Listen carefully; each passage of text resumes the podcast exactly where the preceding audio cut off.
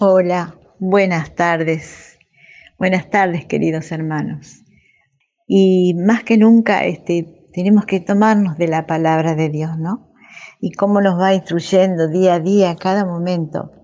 A mí me pasa, cada vez quiero más de Dios, porque me habla a mí íntimamente. Y yo ruego a Dios en este momento que cada palabra que les llegue les pueda servir porque se van a encontrar de sí mismos, porque van a encontrar la respuesta de muchas cosas. Por eso en este día, miércoles, este, acá estamos, por fe nos movemos, por fe nos estamos moviendo. Me llamo Angélica, soy del tercer día y Dios me está capacitando para ponernos en este lugar, para hablar del Señor y además para conocerme a mí misma. Este, son dos, dos palabras hermosas, eh, pensamientos que esclavizan y tenemos también fecundos. Yo lo estaba, lo estaba leyendo los dos y estaba mirándolos que en realidad se pueden unir las dos cosas, porque me, me pensé más de una vez y más ahora que estoy conociendo al Señor, que Dios está en todas las áreas de nuestra vida. Por algo es nuestro Creador y nuestro Padre. Y como hijos que somos, recibimos la enseñanza del Padre. Y le pido a la Virgen que en este momento abra su manto para que seamos cobijados por su amor, por su presencia y su intercesión. Y a los ángeles para que cada uno de nosotros, nuestro ángel, esté orando por nosotros, para que recibamos la palabra. Y le pido a Dios que me ilumine en lo que tenga que decir en este tiempo. Bueno, vamos a, empezar. Pensamientos que esclavizan. Esto es René el jueves 20. Y empecé a, a escuchar con la atención, pero cada vez me, me, sostenía más estar eh, tratando de escuchar y escribir lo que estaba diciendo porque en realidad era como que me abría una puerta muy escondida, muy escondida. Y yo sé que esto es una gracia de Dios. Dice, comenzó diciendo, los pensamientos determinan cómo vos vas a proceder. Y nuestras palabras muchas veces no, no prestamos atención a lo que decimos. Y siempre se dice de que lo que sale de tu boca es lo que hay en tu corazón. Entonces empecé a analizar, y es cierto, ¿eh? más de una vez nosotros nos ponemos, nos anteponemos a la gracia que Dios nos puede dar.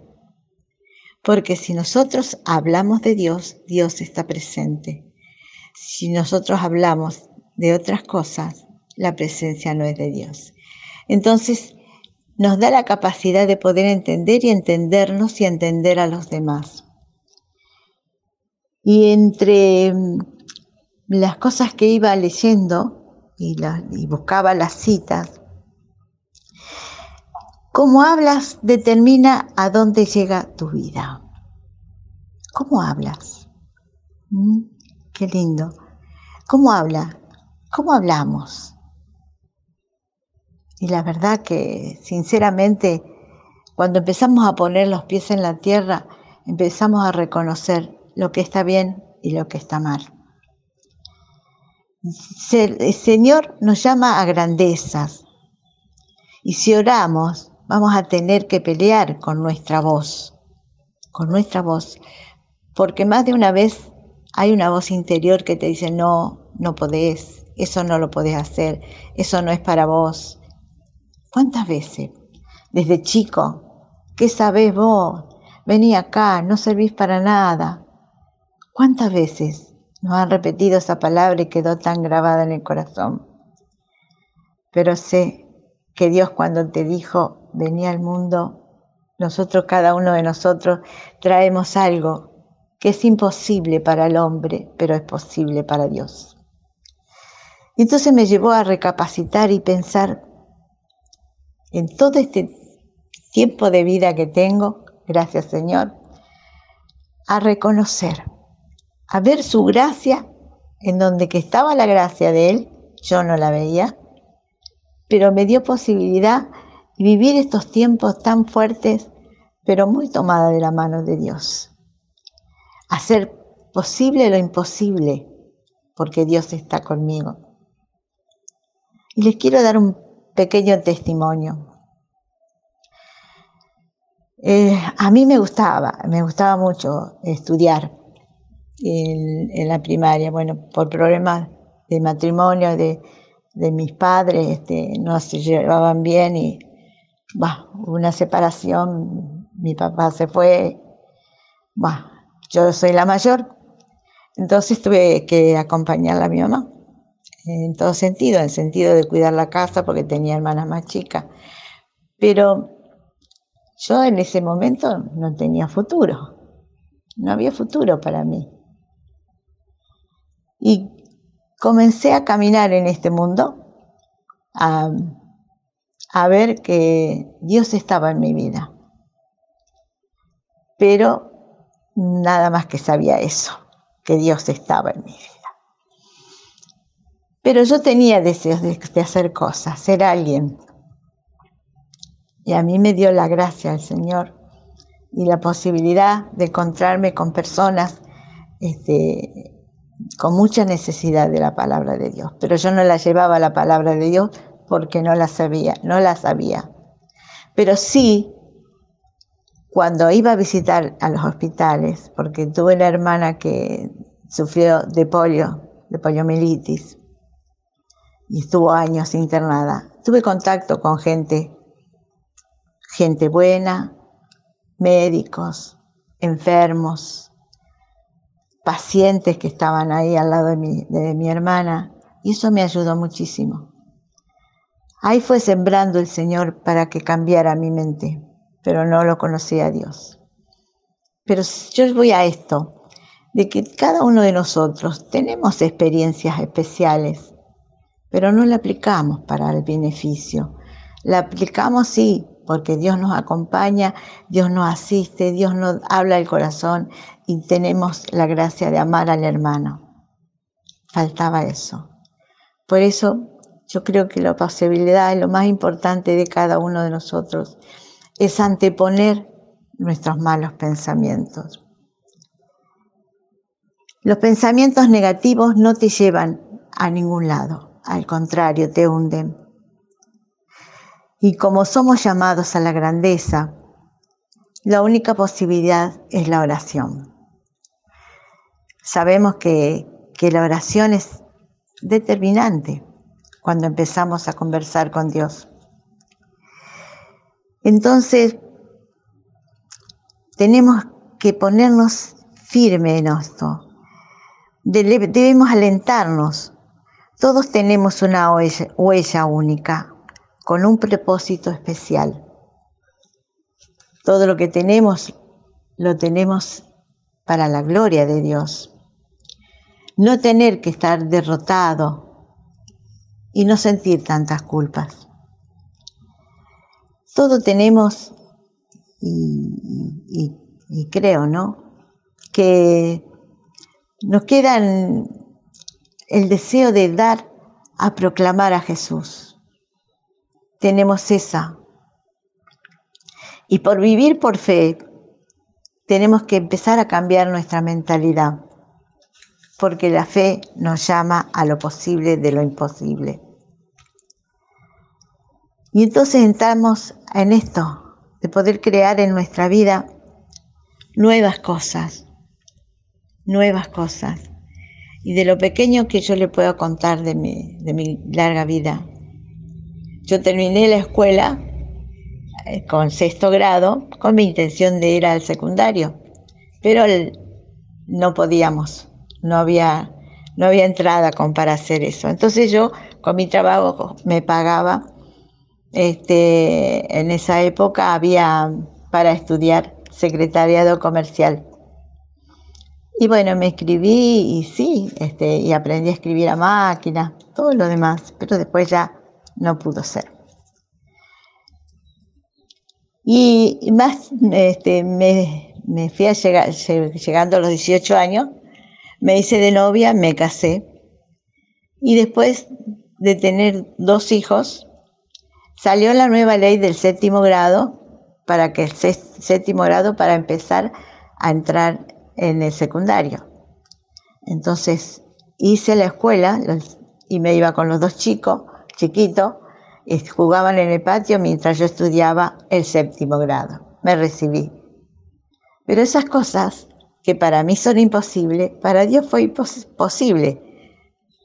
Pero tuvo, tuvo la parte mía también, la predisposición, pero no conocía la palabra de Dios. En este momento, hermanos, más de uno de ustedes no conocían la palabra de Dios. Y la palabra de Dios es la que nos guía, nos enseña y nos dice dónde estamos.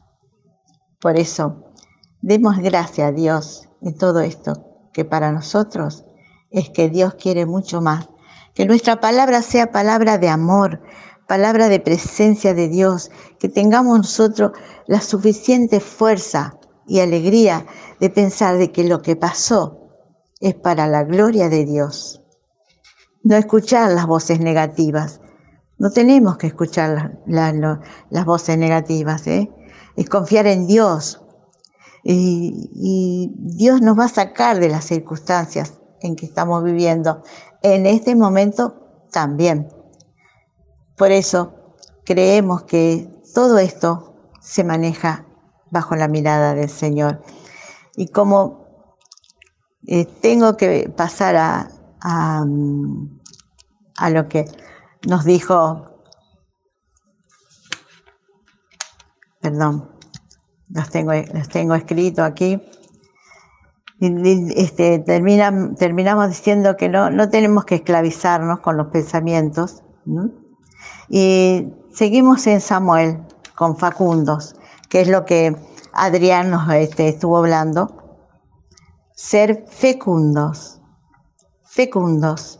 En primera de, Suel, de, Samuel, él nos hablaba de Ana, una mujer que no podía tener hijos, pero estuvo completando todo esto que en este momento estuve leyendo y buscando qué es ser fecundo.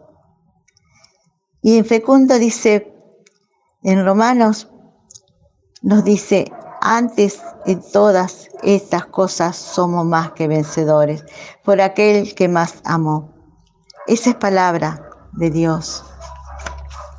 Y en Samuel nos habla de que la, manera de nosotros de ver las cosas, tenemos que verlas de distinta manera. Ser consciente. Ella sufría mucho, Ana sufría mucho. ¿Por qué? Porque no podía tener hijos. Y en esa época este, buscaban otra pareja, si no, tenían otro motivo para hacerlo. Entonces dice que en primera de Samuel, la historia de Ana, eh, vemos que la oración de Ana fue fecunda. Señor, yo a esto no lo puedo hacer más. Le habló desde el corazón, reconociendo sus debilidades. El gran momento de fecundidad nos enseña a ser concretos. Dijo, dijo Señor, danos un hijo varón, le dijo al Señor. Yo te lo entregaré para toda tu vida. Así le dijo Ana al Señor. Y así cambiaron nuestro interés y nos volvemos fecundos. Son los actos de fe que hacemos. Terminamos que en eso, ¿no? Y después estuve buscando, seguí buscando la palabra de fecundo, y en Génesis 17, 6 dice, te haré fecundo en gran manera, y de ti haré naciones y de ti saldrán reyes.